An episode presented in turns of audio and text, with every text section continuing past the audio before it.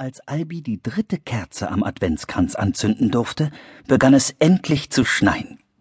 Weiße Flocken wirbelten wie kleine Zuckerwattefetzen durch die Luft. Bald schon wickelte eine dicke Schneedecke die Welt vor den Fenstern ein.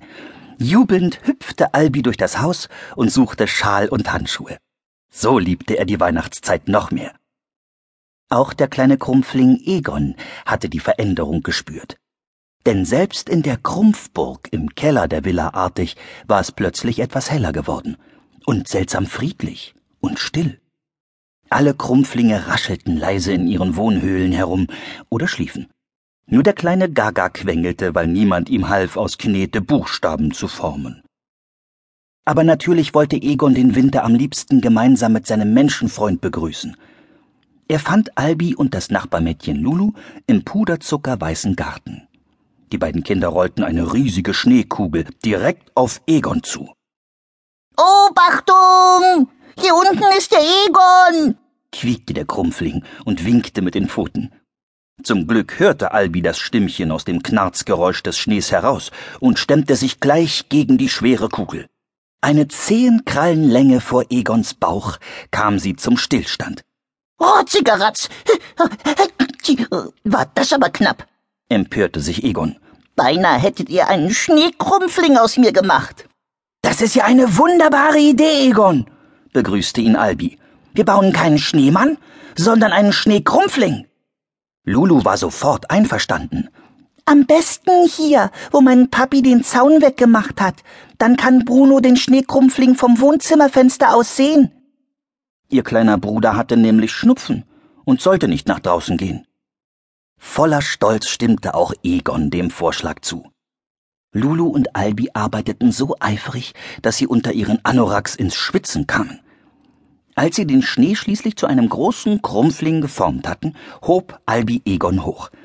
Der Krumpfling durfte seinem Ebenbild aus Schnee einen Kiefernzapfen als Schnauze ins Gesicht drücken. Darunter grinste eine gebogene Wurzel wie ein breites Maul. Lulu entdeckte unter einem Blumentopf spitze Steine, die wie Krumpflingszähnchen aussahen. Zwei Kohlenstücke aus Herrn Artigs Schuppen dienten als Augen. Auf den Kopf setzten die Kinder einen Mistelzweig, der an einen Lockenschopf erinnerte. Zum Schluss kratzte Albi mit einem Ast ein Herz auf die Brust des Schneekrumpflings, denn Egon hatte ja vorne auf seinem Fell einen helleren Fleck in Herzchenform. Da schallte von der Terrassentür der Villa artig lautes Gelächter herüber. Was ist denn das für ein ulkiges Schneemonstrum?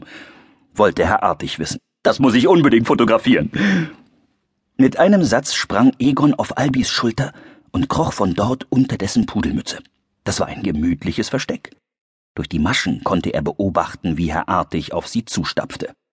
Stellt euch mal links und rechts von eurem Kunstwerk auf, wies Bertram artig die Kinder an. Er hob einen kleinen schwarzen Kasten vor sein Gesicht und drückte mit den Fingern darauf herum. Plötzlich schob sich ein dickes Papier aus dem Kasten.